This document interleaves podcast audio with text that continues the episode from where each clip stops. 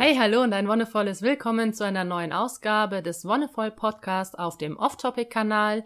Ich habe heute gleich zwei Premieren und ich freue mich, dass du dabei bist. Zum einen ist es die erste Folge, die gleichzeitig mit Video aufgezeichnet wird. Das heißt, du wirst sie später auch auf YouTube finden. Welchen Kanal gebe ich dir dann in der Beschreibung an. Und zum Zweiten führe ich das erste Mal ein Interview. Und dazu habe ich mir natürlich einen Interviewpartner gesucht, bei dem ich mich wohlfühle und mit dem ich gut reden kann. Und deswegen ist es mein Mann geworden. Hallo Stefan. Hi Petra. Schön, dass du da bist. Wir wollen uns heute über ein Thema unterhalten, das wir einfach selber schon häufig in unserer Rolle als Eltern besprochen hatten, beziehungsweise wo wir auch ab und zu aneinander geraten sind. Und zwar ist das das Thema Freilerner, beziehungsweise Homeschooling. Und du hast dich da sehr intensiv mit auseinandergesetzt, warst selber auf einer freien Grundschule und du beschäftigst dich ja sehr intensiv mit Themen, wenn du irgendwo einen Narren gefressen hast. Dann liest du dich ein, liest Artikel, Bücher, Internetbeiträge, alles und saugst es in dir auf und hast dann da sehr ein breites Wissen einfach. Wie stehst du denn generell zum Thema Schule oder Schulbildung und Bildung an sich? Ähm, na, die Frage, die wir uns stellen müssen, ist ja, wofür ist Schule eigentlich gut? Wofür brauchen wir Schule? Gerade die Regelschule, da stehe ich momentan sehr kritisch dazu, dass die ihren ursprünglichen eigentlichen Zweck oder den Zweck, den sie heutzutage erfüllen soll, noch so erfüllt, wie, wie es notwendig wäre. Dann können wir überlegen, welchen Zweck soll Schule erfüllen. Ne? Sie soll irgendwie die Kinder aufs Leben vorbereiten, dass sie mindestens mal einen Job finden oder für sich selbst sorgen können. Sie soll außerdem die Begeisterung am Wissen vermitteln, ne? also Wissen um seiner selbst willen, das Lernen um seiner selbst willen. Das soll so ein bisschen vermittelt werden in der Schule. Sie soll aber natürlich auch irgendwie zu mündigen Menschen erziehen. Also so ein, so ein Erziehungsaspekt ist mit dabei. Und mündig heißt äh, auch eben für sich selbst sorgen zu können und selbst vernünftige und angemessene Entscheidungen zu treffen. Sie soll die Kinder auch irgendwie in unsere Gesellschaft einführen, dass sie teilhaben am gesellschaftlichen Leben. Ich lese gerade einen spannenden Artikel von Seth Godin, ein Marketing-Spezialist im Grunde, ähm, der sich auch sehr intensiv mit dem Thema beschäftigt hat. Und der sagt, dass, und den Artikel verlinke ich auch gerne, dass äh, die Schule, wie wir sie heute kennen, im Zeitalter der Industrialisierung eingeführt wurde und im Grunde dafür ausgelegt ist, voll und ganz Menschen für die Arbeit in der Fabrik auszubilden die hierarchischen Strukturen von oben herab immer tun, das tun, was der Vorgesetzte sagt. Ähm, und wenn du es nicht tust, dann musst du Angst haben, dass du deinen Job verlierst, weil du ersetzbar bist, weil du vergleichbar bist. Jeder lernt das Gleiche, jeder macht das Gleiche. Also extrem engen, streng gefassten Strukturen, die, die da ge gelehrt werden oder ja, auch, also wozu die Menschen dann erzogen werden, die Kinder, ähm, sind dafür da Fabrikarbeiter zu produzieren am laufenden Band. Und das hat die Schule jahrelang sehr gut gemacht und es hat durchaus auch damals Sinn gemacht und hat natürlich zum Wohlstand geführt irgendwo auch.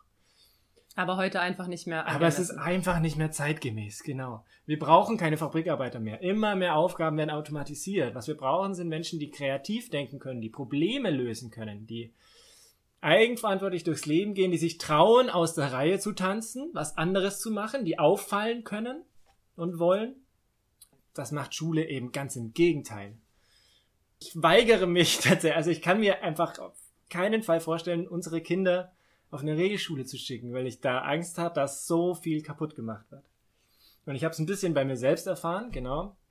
Meine Grundschule war eine freie Schule, wo viel mit Freiarbeit war und mit äh, Selbstlernen und sich selber raussuchen, wann man was macht es gab einen Lehrplan, also es war nicht vollkommen frei, wie es zum Beispiel demokratische Schulen machen. Ne? Also es gab dann zum Beispiel so Matheaufgaben und Wörterlernaufgaben, Textaufgaben und so weiter. Aber man konnte sich selber raussuchen und ein bisschen in seinem eigenen Tempo und so weiter machen. Da war ich gut, da bin ich, konnte mich sehr ausleben. Und später der, am Gymnasium ging es dann bergab. Äh, meine Noten waren dann schlechter und ja, musste mich sehr anstrengen. Erst später wieder im Studium, als ich mich mit den Themen beschäftigen konnte, die ich selber interessant fand und die ich spannend fand und wo ich einen Sinn drin gesehen habe, diese Aufgaben zu machen. Da sind meine Noten plötzlich wieder top gewesen, ne? Und da war ich plötzlich wieder richtig gut. Also sie dieses rigide, festgefahrene und alle müssen das Gleiche machen, das hat für mich halt überhaupt nicht gepasst. So.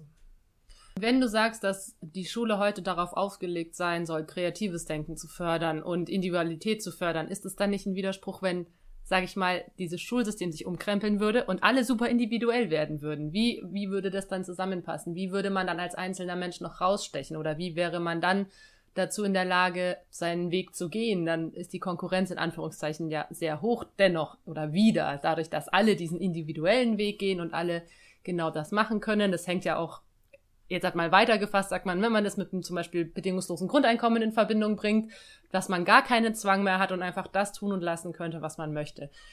Gibt es denn dann zum Beispiel noch die Leute, die die vorhandenen Jobs in der Fabrikarbeit, wenn wir jetzt bei dem Beispiel bleiben, solange die einfach noch existieren, gibt es denn überhaupt noch Leute, die das machen würden? Oder wie könnte man trotzdem noch dafür sorgen, dass da genügend Leute da wären? Das wäre jetzt ein sehr weiter Blick in die Zukunft, wenn wir mal wenn wir mal frohen Mutes sind und davon ausgehen, dass sich das tatsächlich realisieren ließe, dass plötzlich sämtliche Schulen solche Menschen hervorbringen. Kannst du ja, kannst du schwer sagen, wie es ist, ne? Ich glaube, es ist ein sehr, sehr langsamer, sehr mühevoller Prozess, wenn du dir anguckst, welche Schwierigkeiten zum Beispiel freie Schulen in Bayern haben, überhaupt eine Genehmigung zu bekommen. So. Also das wird noch lange dauern, bis wir an dem Punkt sind. Aber ich stelle mir diese Zukunft tatsächlich sehr, sehr schön vor, sehr wertvoll der Grundgedanke ist ja der, dass diese Menschen selbst, dass jeder Mensch das Bedürfnis hat zu lernen. Von sich aus und zu nichts dazu gezwungen werden muss, irgendwie von außen bestimmte Dinge zu lernen, sondern das lernt, was für ihn selbst wichtig ist für sie. Da entsteht ja dann auch eben so ein, so ein Ansatz zum Problemlösen. Und wenn, wenn wir lauter Menschen hätten, die, die einfach super darin wären, Probleme zu lösen, dann würden genau solche Probleme, wie jetzt haben wir keinen mehr, der sich in die Fabrik stellt, würden anderweitig gelöst werden in meiner Vorstellung, dass vielleicht äh, da jemand auf eine kreative Maschine kommt, die den dummen, repetitiven Aspekt der Arbeit übernimmt. Also man kann ja so und so, wenn man sich unsere gesellschaftliche Entwicklung seit, nicht die gesellschaftliche, sondern die industrielle Entwicklung anschaut, jede Aufgabe, die sich irgendwie wiederholen lässt, die du erklären kannst, wie sie gemacht werden muss, Schritt für Schritt, lässt sich maschinell realisieren. Und das wird passieren. Bei jeder einzelnen Aufgabe. Es gibt manche noch, die ein bisschen zu komplex sind, um sie so entsprechend zu realisieren, aber auch das wird früher oder später passieren. So gesehen ist es sogar, finde ich, unsere gesellschaftliche Pflicht, dafür unsere Kinder darauf vorzubereiten dass es eben keine repetitiven Aufgaben mehr geben wird, sondern nur noch entsprechende Nachfrage nach Kreativdenkern, nach Problemlösern, die neue Aufgaben angehen. Ein weiterer Punkt, den du angeklungen, äh, anklingen hast lassen, war auch die Leistung in der Schule. Du hast gesagt, dass deine Leistung nachgelassen hat, die Noten. Im Freilerner ist es ja auch so, dass das Konzept von Noten ja gar nicht erwünscht ist und dass dadurch ja auch diese in Anführungszeichen Vergleichbarkeit, auch von der du am Anfang gesprochen hast, ja eingeebnet wird. Wie kann dann trotzdem eine Art Erfolg in der Schule, in der freien Schule aussehen oder beim freien Lernen? Momentan wird Erfolg daran gemessen, wie gut deine Noten sind. Ne? Ja, das ist ja durchaus problematisch zu sehen. Ne? Aber ja. also, genau, gucken wir uns das mal kurz an. Ne? Noten sind ein Vergleichskriterium. Ne? Also der, der Klassenbeste bekommt die 1 und der Klassenschlechteste bekommt die 6 und der Rest bekommt irgendwas dazwischen. So, so funktionieren Noten momentan.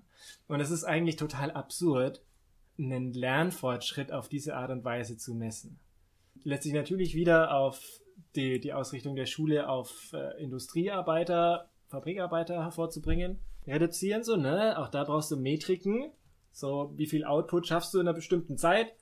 Das lässt sich abhaken. Und wer schneller ist, die kompetitive Variante ist da in der, in der Industrie total wichtig. Und ein Arbeiter, der mir schneller das gleiche Ergebnis liefert, ist natürlich mehr wert für mich als Industrieller, als der, der weniger in der gleichen Zeit. Deswegen sind Schulen darauf aufgelegt, sind auf Wettbewerb ausgelegt. Für die Zukunft ist es aber doch viel wertvoller, Kindern Kooperation beizubringen. Zu zeigen, dass man gemeinsam, wenn man zusammenarbeitet, mehr Wert schafft, als wenn man gegeneinander arbeitet. Was im Zeitalter des Internets noch viel einfacher ist. Ne? Die ganzen vielen verschiedenen Möglichkeiten, die wir haben, um uns miteinander zu verbinden, miteinander zu arbeiten, Ideen auszutauschen, Ideen weiterzutragen und ähm, Input von woanders her zu bekommen und daraus Neues entstehen zu lassen. Das ist ja wesentlich wertvoller, als dass wir gegeneinander arbeiten und schauen, okay, wie bin ich denn besser als der andere? Also wünschenswert wäre ja eigentlich der einzige Wettbewerb, den wir eingehen, ist der gegen uns selber, dass wir jeden Tag versuchen, besser zu sein, als ich selbst gestern war, nicht besser als der andere. Mit den anderen will ich ja im Idealfall gemeinsam einen Wert schaffen, eine, eine Win-Win-Situation. Wenn ich dir helfe, hilfst du mir und gemeinsam schaffen wir was, was größer ist als wir beide. Das wäre so das Traumbild. Würdest du daran dann auch den in Anführungszeichen Erfolg, ich weiß, es ist ein schwieriges Wort, aber ja. einen Erfolg messen, wie kooperativ, wie teamfähig, wie ja, wie man in solchen Belangen arbeiten kann? Oder gibt es einfach andere Kriterien? Weil es ist ja trotzdem, das ist ja mein eigentliches Problem. Ich finde ja das Freilehrerkonzept auch super. Ich habe mich ja, das ist ja, glaube ich, auch der große Unterschied zwischen unseren Schullaufbahnen, dass ich mich ganz oft irgendwelchen in AGs und Nachmittagsbeschäftigungen eingebracht habe und der eigentliche Kernunterricht für mich Nebensache war. Ne? Einen Töpferkurs gemacht, in der Theater AG gewesen, beim Musikmachen gewesen, beim Sport und so weiter und so fort wenn, wenn du so erzählst, ne, dass du das alles eben nicht gemacht hast und äh, da auch nicht so diesen Anschluss hattest, dann ist das ja auch ein bisschen, sag ich mal, eine andere Ausrichtung von einem selbst aus. Klar, wenn du schon in dem System warst und das für dich nicht akzeptieren konntest, dann bist du jetzt trotzdem rausgegangen, ich sag mal ganz platt, mit einem Abi in der Hand, mit der Voraussetzung zu studieren und mit, mit diesem Erfolg in Anführungszeichen die Schule beendet zu haben. Und wie kann man das dann quasi aufs Freilerner übertragen. Führt uns wieder zu der Frage zurück, wofür ist Schule überhaupt da? Welchen Zweck erfüllt Schule? Und nur wenn sie diesen Zweck erfüllt, dann kann man von einem Erfolg sprechen, würde ich sagen. Ne? Hat mich Schule darauf vorbereitet, für mich und für meine Familie zu sorgen? Hat mich Schule darauf vorbereitet, ein verantwortungsvolles, teilhabendes Mitglied der Gesellschaft zu werden? Also ist, ist die Frage, ob ich ein Abi in der Hand habe, oder auch in der Uni einen, einen Masterabschluss. Sagt denn ein Masterabschluss, dass ich einen Job bekomme? Wenn du den aktuellen Arbeitsmarkt anschaust und die Arbeitslosigkeit von vielen Akademikern, würde ich mal sagen, ja, nö. Da müssten wir die Metriken ändern. Da müssten wir eben vielleicht weggehen von Zahlen und äh, Zertifikaten und Zetteln und uns den Einzelnen anschauen und den Erfolg eher daran messen, wie ja, in Einzelgesprächen vielleicht, in Feedbackgesprächen. Ich finde das Konzept von der die Luana Schule habe ich mir angeguckt in Augsburg. Jeder Schüler und jede Schülerin bekommt ähm, eine, eine Bezugslehrkraft oder bekommt eine Bezugsperson und man trifft sich regelmäßig und bespricht die Lernfortschritte und schaut, okay, welche Projekte gehst du gerade an, was versuchst du gerade zu erreichen. Jeder Schüler, jede Schülerin hat äh, einen, einen Ordner, sowohl digital als auch äh, analog, ne, in Papierform, wo, wo diese Projekte festgehalten werden, wo alles, jeder einzelne Schritt irgendwie mit notiert wird. Und so lässt sich auf jeden Fall nachverfolgen, was hat, was hast du gemacht in deiner Schullaufbahn, was hast du alles erreicht. Also im Endeffekt hast du ein großes Portfolio, was du jedem Arbeitgeber vorlegen kannst, sagen, hey, hier, ich habe mich damit, damit, damit, damit beschäftigt. All diese Dinge interessieren mich, die finde ich spannend, da bin ich tiefer gegangen. Und ich glaube, das ist später, um einen Job zu finden, zum Beispiel wesentlich wertvoller als hier, ich habe die und die Noten gehabt. Aber dafür müsste sich ja grundlegend auch der Arbeitsmarkt ändern. Weil wenn ich mir vorstelle, was momentan einfach auch in Stellenausschreibung gefordert ist, die und die Kenntnisse in EDV, die und die Kenntnisse in anderen Bereichen, dann ist es ja schon noch so, dass es da momentan einfach strukturelle Bedingungen gibt, die Menschen daran hindern, einen Job wahrzunehmen, weil sie nicht die speziellen Kenntnisse haben oder nicht die speziellen Zertifikate, wie wir es genannt haben, vorweisen können. Das heißt, eigentlich ist es ja trotzdem ein gesamtgesellschaftliches Problem und es kann ja es ist die Frage, kann man bei der Schule ansetzen und es ändert sich danach? Oder ist es dann so, dass so die ersten, wenn diese Schulform sich irgendwann etabliert hat oder auch wenn es immer mehr Freilernerkinder geben würde, kommen die dann auf den Arbeitsmarkt und werden willkommen geheißen? Oder ist es dann eher die Situation, dass auch die Arbeitgeberinnen und Arbeitgeber erstmal nicht wissen, was sie mit den Leuten anfangen sollen? Also das ist so meine Angst einfach, wenn ich mir vorstelle, unsere Kinder werden nicht eine Regelschule besuchen, was ja für uns schon feststeht. Ich bin immer noch so auf freie Schule, ist für mich auch ein Konzept, was ich mir durchaus eingehen lassen kann. Komplett Freilerner finde ich auch eine große Verantwortung einfach als mhm. Elternteil. Und dann aber trotzdem die Frage, ähm, wie kann man garantieren, dass diesen dass diesen Kindern danach trotzdem, man möchte ihnen die Welt eröffnen, man möchte, dass ihnen möglichst viele Türen offen stehen. Und wie kann man das trotzdem gewährleisten, wenn sich der Arbeitsmarkt einfach sehr, sehr langsam ändert oder nicht im gleichen Tempo? Also die Sorge ist so ein bisschen, dass äh, in so klassischen Beschäftigungsverhältnissen von klassischen Arbeitgebern, wo ein gewisses Skillset einfach erwartet wird, dass sie da nicht, dass sie da aus der Reihe fallen. Naja, ich weiß nicht, aber wenn wir da zum Beispiel sagen, unser Sohn würde sich einfach für blödes Beispiel, aber er spielt ja sehr gerne Koch, Kochen. Jeden Tag gibt's irgendwie was Gekochtes, sei es jetzt im Kindergarten ähm, oder zu Hause. Und wenn er jetzt wirklich sagt, er möchte in den Bereich Ernährung und Koch gehen, dann ähm, ist es ja schon was, wo, wo man meistens ein gewisses Angestelltenverhältnis hat, wenn man nicht gleich sofort sagt, ich mache mein eigenes Restaurant auf und bam, bam, bam, sondern man sucht sich vielleicht eine Stelle, wo man anfängt und so weiter und so fort. Aber wie könnte das dann trotzdem auch ohne klassische Kochausbildung vielleicht? Oder müsste er die dann trotzdem machen? Oder wie siehst du das? Na, den Weg müsste er sich selber suchen. Ne? Und das ist ja Teil der ganzen Reise, der ganzen, des ganzen Lernprozesses. Ähm, vielleicht probiert er das aus, so eine Kochausbildung zu machen. Aber schicke ihn in eine normale Schule und er wird sehr wenig Zeit mit Kochen verbringen. Wenn es tatsächlich seine Leidenschaft ist, wird die so ein bisschen untergehen. Er wird viel andere Dinge lernen, aber sehr wenig übers Kochen. Wir haben bei uns in der Schule die klassischen Fächer Geschichte, Mathe und so weiter. Aber wer sagt denn, dass andere Fächer, wie zum Beispiel Kochen oder so, nicht genauso wichtig sind? Und das hängt für mich, glaube ich, auch ganz stark ähm, mit, mit der Frage, wie funktioniert Lernen überhaupt zusammen. Meiner Ansicht nach lernst du nur die Dinge wirklich und wirklich gut und nachhaltig, sodass sie im Gedächtnis bleiben, die für dich relevant sind. Mit denen du die Möglichkeit hast, ein Problem zu lösen, in anderen Worten. Wenn ich YouTube-Videos machen will, dann lerne ich, wie ein Videoschnittprogramm funktioniert. Dann äh, lerne ich genau die Dinge, die gerade aktuell für mich interessant sind und beschäftige mich damit. Kein Mensch in der Schule hat mir jemals beigebracht, wie Premiere Pro funktioniert. So, deshalb kann ich mir dank riesengroßer Wissensmengen im Internet inzwischen alles selber beibringen. Das ist mit ein wichtiger Aspekt. Dieses großartige Wissen, auf das wir inzwischen Zugriff haben durchs Internet. Das hätte vor 20 Jahren, 30 Jahren, hätte das noch nicht so funktioniert, wie es heute möglich ist, dass ich auf jede Form von Wissen Zugriff habe. Ich brauche keinen Lehrer, der das mir erklärt, wie das alles funktioniert, weil ich das Wissen an sich da habe. Gibt es nicht eine Art Basiswissen, auf das das gut wäre, einfach mitbe mitzubekommen? Ich meine, klar, ja. das, das, Basiswissen ist für mich auch sowas. Ne? So, es wären, war vielleicht in der Grundschule oder in den ersten Jahren Gymnasium auch so, dass ich mir oft gedacht habe, ne, warum haben wir keinen Hauswirtschaftsunterricht ja. in, am Gymnasium, was die Realschule und die Hauptschule hat? Warum haben wir kein, teilweise auch in, in Wirtschaft und Recht haben wir irgendwie nie über Buchhaltung gesprochen, was natürlich auch für Leute, die sich selbstständig machen wollen, gute Basis wäre. Und natürlich ist es schwer, da irgendwie auszuwählen, was für alle relevant wäre, aber wäre es nicht trotzdem möglich, eine Art Grundbaukasten, so Lego-Prinzip mäßig bereitzustellen und das nach und nach anzubieten? Mhm.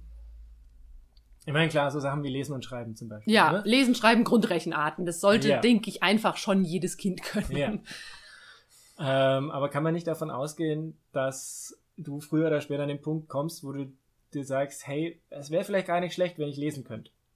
Wenn ich weiter in meinem Leben vorankommen will als Kind, dann wäre das, glaube ich, ganz praktisch, wenn ich das kann. Ja, das ist aber wahrscheinlich, weil du einfach tagtäglich mit Buchstaben konfrontiert wirst. Ne? Du wirst mit, mit Sachen konfrontiert, mit Zahlen, mit Buchstaben, mit, mit Wörtern und dann denkst du dir, hey, das würde ich gerne entziffern können, das würde ich gerne lesen können. Aber es gibt ja viele Dinge, die du dann äh, vielleicht nicht tagtäglich, sondern auf die du dann plötzlich stößt. Mhm. Ne? Also gerade was jetzt zum Beispiel Buchhaltung jetzt als Beispiel angeht. Ne? Du kannst mhm. schon irgendwie rechnen und du weißt, wie Zahlen funktionieren und dann denkst du dir so, oh, okay, äh, wie mache ich denn jetzt eine Einnahmenüberschussrechnung mhm. oder wie geht denn das? Und wie kann man, also für mich ist einfach die Frage, wie sowas integriert werden kann in eine, eine Art freies Lernen, da, ohne dass es aufgesetzt natürlich ist. Ne? Man will niemanden dazu zwingen, aber dass es trotzdem Bestandteil sein kann. Die Themen, von denen du glaubst, dass sie wichtig sind. Nicht dein Kind, sondern du. Ich traue dem Kind sehr viel zu, auf mhm. jeden Fall. Aber ich denke schon, dass ich als Mutter eine gewisse Verantwortung habe, eben auch, ich sag mal, wirklich relevante Dinge weiterzugeben, die mhm fürs Leben einfach wichtig sind. Es ist, muss jetzt nicht unbedingt Buchhaltung sein. Es ist jetzt in dem Beispiel vielleicht verkehrt, aber zum Beispiel Sachen Ernährung. Ne? Ich will meinen Kindern ja auf jeden Fall mitgeben, wie sich eine gesunde Ernährung gestaltet, wie eben selber kochen geht, damit die eben nicht irgendwie nur Supermarktfood oder sonst was äh, sich reinstopfen und natürlich auch die Zusammenhänge im Körper irgendwie mhm. erklären, weil ich da halt auch natürlich ein Thema habe und weil ich das wichtig finde und wenn jetzt meine Kinder sich gar nicht fürs Essen interessieren würden, dann würde ich das ja trotzdem gerne irgendwie an sie rantragen wollen. Aber wäre das dann wieder zu aufgesetzt? Wäre das dann wieder zu schulisch? Entspreche ich da nicht den Wünschen meines Kindes? Also das ist ja so die Frage, wie frei ist denn freies Lernen? Mhm. Und wie viel Vorgaben kann ich machen? Ja, gerade in, in Sachen Ernährung, das ist ja nach wie vor hauptsächlich Aufgabe der Eltern. Deswegen das Beispiel. Ja. Und du bist da nach wie vor Mutter und natürlich sind die Themen, die für dich wichtig sind, ja vielleicht auch für deine Kinder wichtig. Also erstmal kochst du ja das Essen und erzählst darüber und sagst, warum dir diese Dinge wichtig sind. Und natürlich kriegt das Kind das auch irgendwo mit, oder? Also das meiste Lernen passiert ja doch auch durch Nachahmen und Beobachtung. Dann kannst du als Elternteil halt auch letzten Endes nur hoffen, dass da irgendwie was überschwappt, wie bei allem, was wir als Erziehung betrachten. Und wenn ich sage, mein Kind geht auf eine freie Schule, wo das Essen geliefert wird, also mhm. wenn ich, sage ich mal, selber aus dem Prozess raus bin. Ja, momentan ist es so, wenn unsere Kinder tagsüber im Kindergarten sind, dann bekommen die das Essen auch geliefert. Da wird ja nicht vor Ort gekocht. Klar, in dem Kindergarten ist es cool, die machen selber oft irgendwie Essen über dem Lagerfeuer oder machen mal Apfelmus selber. Aber in vielen ist das ja auch nicht der Fall. Und wie kann dann trotzdem auch noch da ähm, ein Input stattfinden, wenn das nicht mehr so offensichtlich ist? Wenn dir das fertige Essen, sag ich mal, jetzt vor die Nase gesetzt wird, ohne dass du noch die Zutaten sehen kannst. Dann bin ich ja nicht mehr beteiligt. Ja. Dann ist es ja tatsächlich nicht mehr ganz meine Aufgabe, sondern auch die der Betreuungspersonen und der, in Anführungszeichen, Lehrkräfte später mal. Und es äh, sollte ja trotzdem irgendwie auch da mein Interesse als Mutter trotzdem weiter gefördert werden. Kann ich dann einfach an die Lehrkräfte oder Betreuungsperson herantreten und sagen, hey, wollt ihr nicht mal das und das in den Lehrplan oder wie es auch immer dann heißt mit aufnehmen? Im Endeffekt, wobei jetzt die, gerade bei den freien demokratischen Schulen ist es ja so, dass es keinen Lehrplan gibt. Ja. Die Schüler entscheiden selbst, was sie lernen möchten. Und die Bezugspersonen haben die Möglichkeit, eigene Projekte anzustoßen und du könntest als Elternteil auch was eigenes anstoßen, ein Angebot machen. Aber ob es angenommen wird, hängt vom Kind ab. Und ich finde das vollkommen in Ordnung. Ja, eine andere große Frage in dem Bezug ist ja immer, wenn man jetzt sagt, man geht von der freien Schule weg und macht Freilerner zu Hause, was wir uns ja auch überlegt hatten in den ersten Jahren, einfach weil wir ja noch eine Reise planen, war ja mein großes Problem immer, wie finden wir entweder selber den Zugang zu Themen, die unsere Kinder interessieren, wo wir keine Ahnung von haben. Ne? Wenn jetzt halt unser Sohn kommt und irgendwann sagt, ne, er möchte jetzt Astrologie sich irgendwie ausbreiten. Ich habe keine Ahnung von Astrologie. Ich zeig dir den großen Wagen und das war's. Da war dein Ansatz ja immer, die entsprechenden Menschen finden, die es wissen. So eine Art Meisterprinzip. Kannst du das ein bisschen ausführen oder wie stellst mhm. du dir das vor? ich glaube, für dieses Ex diese extreme Form von Freilernen, ne, auch irgendwie mit Homeschooling quasi, weil Homeschooling immer noch sehr nach Unter Unterricht klingt, also tatsächlich Freilerner, es ist ja nichts anderes als das, was wir jetzt momentan mit unseren Kindern machen, wenn du mal ganz ehrlich bist.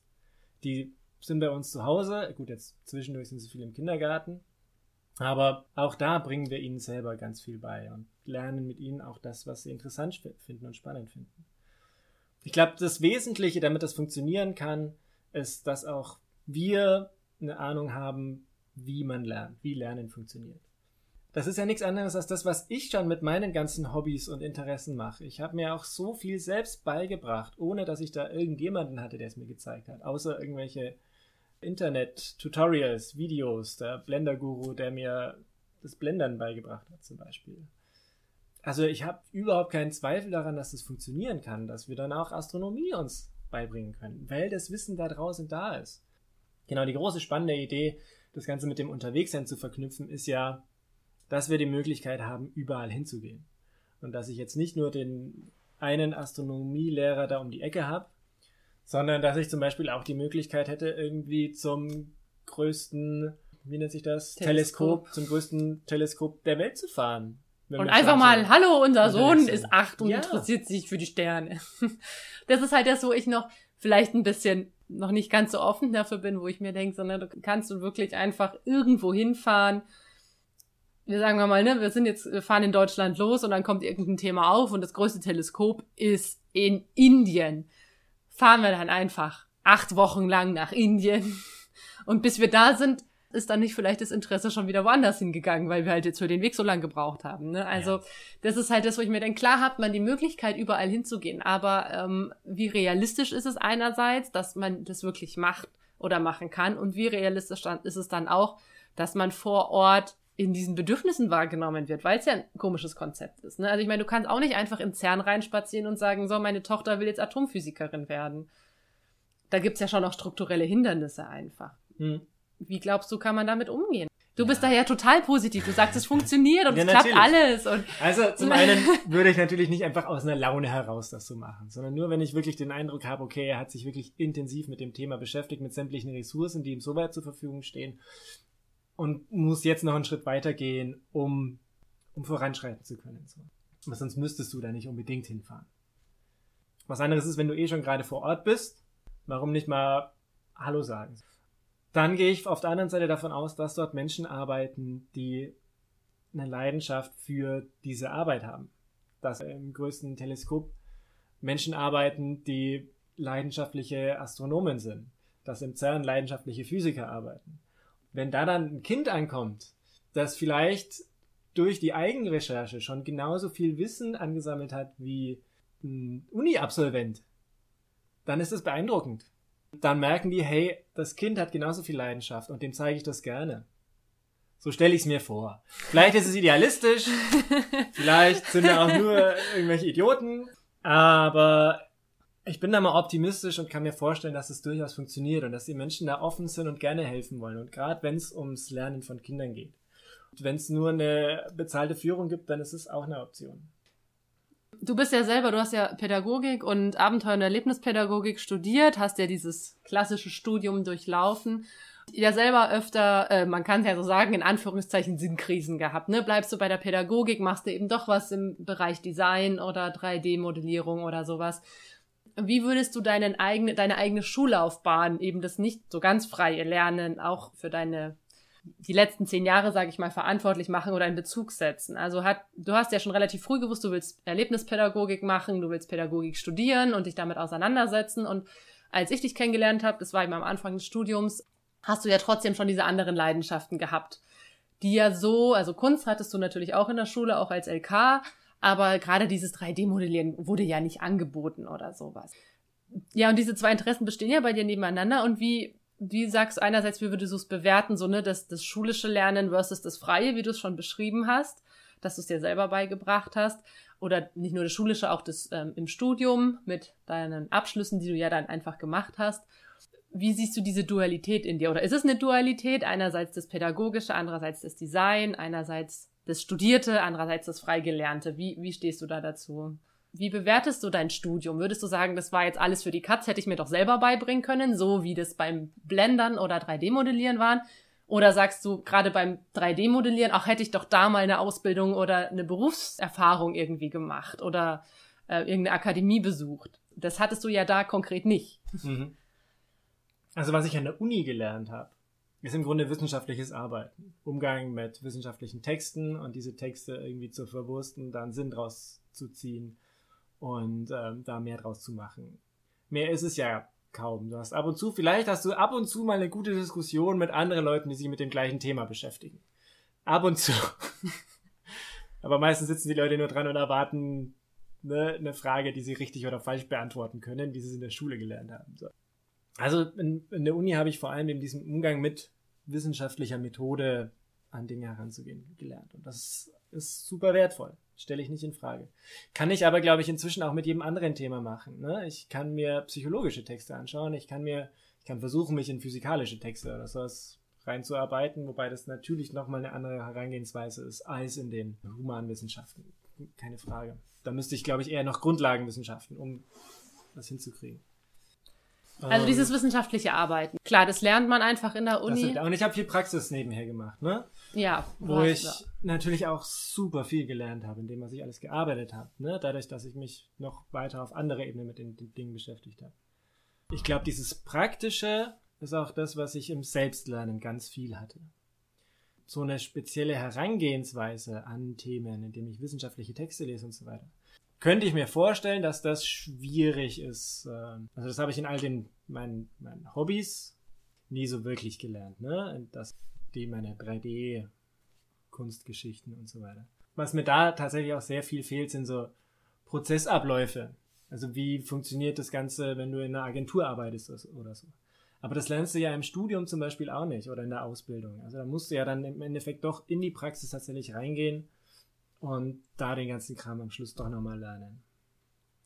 Das heißt, du würdest deine beiden ähm, Bereiche, sage ich mal, die Pädagogik und das Design trotzdem als gleichwertig in Anführungszeichen beschreiben, auch wenn du für das eine einen Masterabschluss hast und bei dem anderen nichts vorweist. Also blöd gesagt jetzt nichts vorweisen. Ja, kannst. also außer dem, was ich tatsächlich produziere an, an Kunst, kann ich da natürlich keinen kein Abschluss oder sowas vorweisen. Aber auch hier stellt sich natürlich wieder die Frage, kann denn der Abschluss zeigen, was ich tatsächlich kann? Oder ist da gerade im künstlerischen Bereich das Portfolio nicht wesentlich wichtiger? Natürlich zeigt so eine Masterarbeit durchaus auch aus, wie gut ich wissenschaftlich arbeiten kann. Sagt nicht unbedingt aus, wie gut ich mich mit Pädagogik und so weiter auskenne, sondern wie gut ich mich mit pädagogischen Texten auskenne. Ja, und es zeigt natürlich auch so eine gewisse, also wenn du jetzt, sag ich mal, ne, deine fünf, sechs Jahre studiert hast, zeigt es ja auch eine gewisse, ich, klingt immer blöd, aber so eine Art Durchhaltevermögen, ne? Du ja. bist an dem Thema dran geblieben. Und es war jetzt schon oft so, gerade bei, bei Design oder anderen Hobbys von dir, dass du eine Zeit lang eine Leidenschaft dafür hattest und die dann für einen gewissen Zeitraum wieder abgerissen ist und dann wieder aufgeploppt ist. Und beim Studium bist du ja permanent dran geblieben. Mhm. Glaubst du, dass das schon auch bisschen, ich sag mal, dieser Druck war? Einerseits, weil du BAföG bekommen hast und halt gefördert wurdest und studieren musstest. Oder auch natürlich so, ich will jetzt diesen Abschluss und ich will das machen. Also, mhm. was war da deine Motivation dann dahinter? Mhm. Also, es ist bei mir natürlich auch immer so eine Suche, ne? eine Suche nach und einem, einem Folgen der, der, der Leidenschaft und das, was mich gerade interessiert und was ich gerade gerne mache. Und natürlich war das nie sehr geradlinig und das Studium an sich schon eine. Es ist halt vorgegeben, strukturell es ist einfach. Vorgegeben, ja. genau. Aber auch da hatte ich ganz viele Geschichten, wo ich eigentlich überhaupt keinen Bock drauf hatte, wo ich auch nicht viel rausgenommen habe. Bestimmte Seminare, die mir nicht viel gegeben haben, so. Und in der Zeit hätte ich vielleicht andere, spannendere Dinge tun können, wo ich mehr mitgenommen hätte. So. Auch das Studium ist ja immer begrenzt auf gewisse Blöcke. Sechs Monate, so, pro Semester halt. Und auch dann beschäftigst du dich aber auch im Studium wieder mit neuen Themen, die zwar immer im selben Themengebiet sind, aber das ist ja bei meinen Hobbys ähnlich. Also es sind ja doch immer ähnliche Bereiche. Es hat oft viel mit Grafik und mit visueller Kommunikation so im Großen und Ganzen zu tun. Von daher, ja, sehe ich da durchaus Parallelen.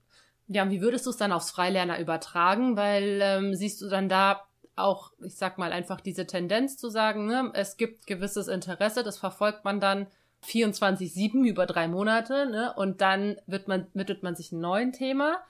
Würde das in diesem Konzept Sinn machen? Ich meine, es ist ja ganz klar, dass diese Dreiviertelstunden-Einheiten, wie es in der Schule sind, ja keinen Sinn machen. Aber wie kann man dann das konkret äh, auch vielleicht fördern oder umsetzen, dass dieses Interesse weiter geweckt wird und sollte man dann als außenstehende Person, auch wenn man merkt, dass es abflaut, das einfach abflauen lassen oder nochmal Impulse geben zum mhm. Beispiel? Also zum einen glaube ich nicht, dass man irgendein Interesse wecken müsste, aktiv als, als Bezugsperson so. Sondern, und das ist die Grundvoraussetzung für dieses Freilernen, die, die, die Annahme, dass der Mensch selbst lernen will. Und ganz ehrlich, je mehr man drüber nachdenkt, desto klarer wird es doch, dass eine Alternative überhaupt keinen Sinn machen würde. Also ein Mensch, der nicht das Bedürfnis hat, dazu zu lernen, der würde schlichtweg zugrunde gehen. So. Also dann hätte die Rasse Mensch nicht überlebt, wenn der Mensch nicht lernfähig wäre und lernwillig. Und dann muss ich da nichts wecken. Ne? Dann sind die alltäglichen Herausforderungen genug, um einen Wissensdurst zu erzeugen. Davon bin ich überzeugt.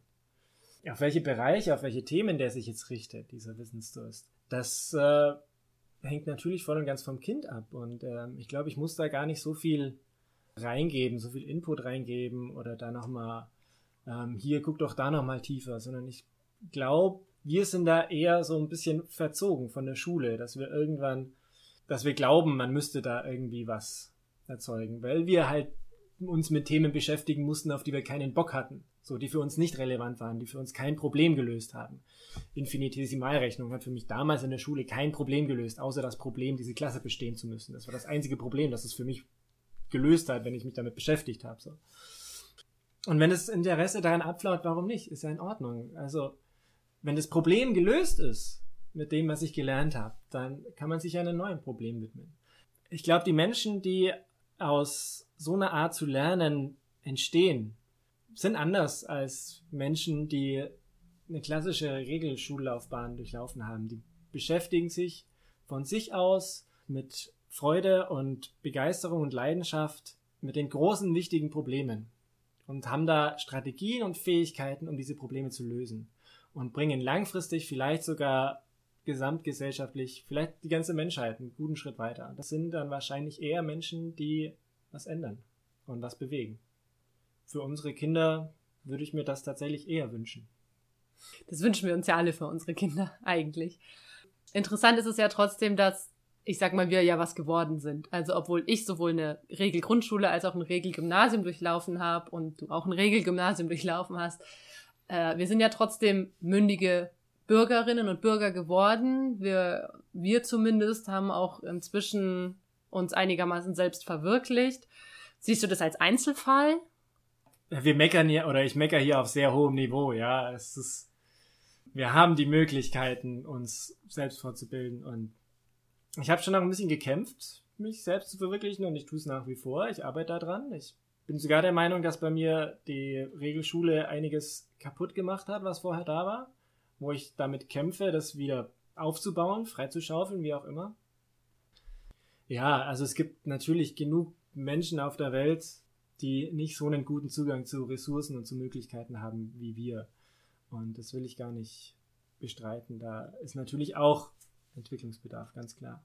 Aber vielleicht sind es gerade diese Länder, wo Schulen noch nicht so krass ausgebaut sind wie bei uns, wo so kreative Konzepte oder alternative Konzepte dann viel leichter Fuß fassen können und die Menschen viel schneller auf die moderne postindustrielle Gesellschaft vorbereiten können. Vielleicht überholen die uns dadurch dann, dass wir einfach so sehr an diesen alten Schulsystemformen festhalten.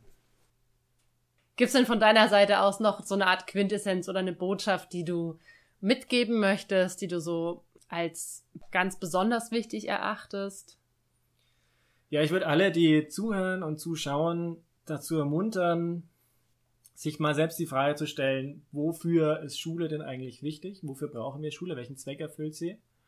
Und sich dann zu fragen, tut unsere heutige Schule das denn? Diesen Zweck. Erfüllt sie den? Oder gibt es nicht andere Formen, die den wesentlich besser erfüllen würden? Und ist Schule noch so, also gerade die Regelschule, noch zeitgemäß oder macht sie nicht ganz viel, legt sie nicht eigentlich mehr Steine in den Weg, als dass sie den Weg ebnet? Macht euch da gerne selber Gedanken drüber, das finde ich ganz wichtig. Dann vielen Dank auf jeden Fall, dass du dir die Zeit genommen hast, da ein bisschen drüber zu reden. Ja, das Thema Freilerner und Regelschule ist natürlich was, was ähm, sehr individuell auch ist. Und auch wenn wir da jetzt halt uns schon sehr ausführlich mit beschäftigt haben und auch eine relativ starke Meinung dazu haben, finde ich es auch super wichtig, dass du dir erstmal überlegst, hey, was, was bedeutet es denn für mich? Ne? Ist Freilernen, wenn ich selber ein Kind habe, überhaupt was, was ich unterstützen könnte? Ist das überhaupt was, womit ich mich selber wohlfühle? Weil ich finde, das ist ein anderer wichtiger Punkt, nicht nur, dass sich das Kind wohlfühlt, das Kind steht da natürlich an, an erster Stelle, aber wenn die Eltern sich mit einem Konzept gar nicht wohlfühlen, dann sollten die das auch irgendwie artikulieren. Und ich finde auch in der Regelschule, wenn du als Elternteil dir denkst, was läuft hier denn eigentlich schief? Sei so mutig oder sei einfach ähm, in dieser Rolle und sprech das an. Schule funktioniert einfach auch in Zusammenarbeit von diesen verschiedenen Gruppen, Schülerinnen und Schülern, Lehrkräften und Eltern.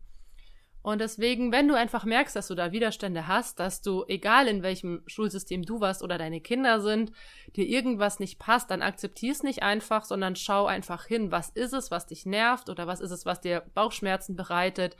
Spür ein bisschen rein, versuchst zu lokalisieren, unterhalte dich auch einfach mit deinem Partner oder deiner Partnerin darüber und dann versuch dieses Problem anzugehen. Und Klar ist es halt wirklich heute noch nicht so üblich. Es gibt jetzt in den größeren Städten wie hier in Erlangen eine oder sogar zwei freie Schulen.